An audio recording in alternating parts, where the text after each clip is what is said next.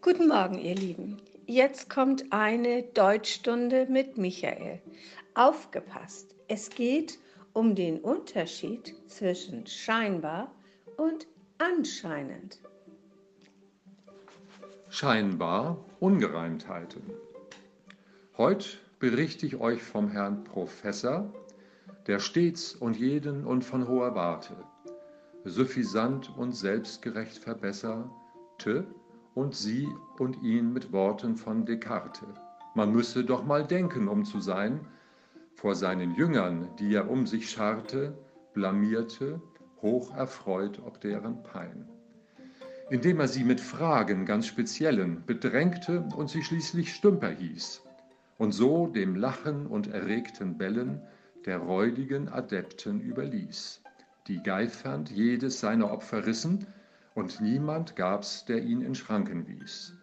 Zumal den edlen Herrn mit seinen Schmissen und seinen akademisch hohen Ehren an Sprachgefühl und auch Grammatikwissen es mangelte, er dennoch allen Lehren abhold war und manch Erfordernissen des Wortgebrauchs die Volkschaft tump verwehrte und frei von jeglichen Gewissensbissen der Worte Sinn ins Gegenteil verkehrte. So auch in dem Ereignis jener Nacht die unheilvolle Düsternis gebar. Als er von Einbruchslauten war erwacht, sprach er zum, per Telefon zum Kommissar.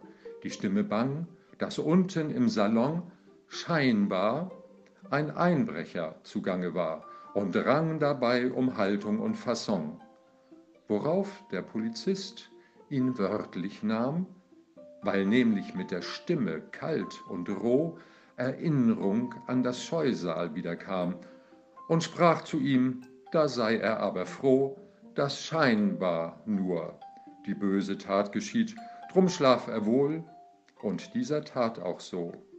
Doch morgens kam das böse End vom Lied. Und die Moral, die sicher ihr schon wisst, das scheinbar scheinbar gleich anscheinend ist.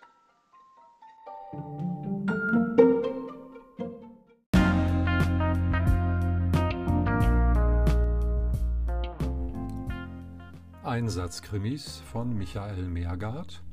Diese Geschichte beruht auf einer tatsächlichen Geschichte, die ich im Zusammenhang mit dem im Osten Europas wütenden Monster Putin tatsächlich gehört und ein bisschen ausgeschmückt habe.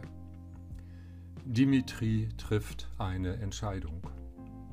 Dimitri, der sich soeben zu seinen Kameraden umgedreht und in ihre angstvollen, bitteren und leeren Gesichter geschaut hatte, fuhr das Transportfahrzeug mit voller Absicht in ein tiefes Schlagloch, wodurch er sich weil das Gefährt umkippte und gegen einen Baum krachte, tiefe, stark blutende Wunden im Gesicht zuzog, was ihn nicht daran hinderte, nach hinten zu rennen und seine verletzten Gefährten zu versorgen, die ihn, als plötzlich die donnernde Stimme des Kommandanten erscholl, welcher verdammte Idiot der zwanzig seiner besten Soldaten derart lazarettreif gefahren und, was das Schlimmste sei, den ganzen Konvoi auf Stunden blockiert habe, mit dankbaren Augen ansahen.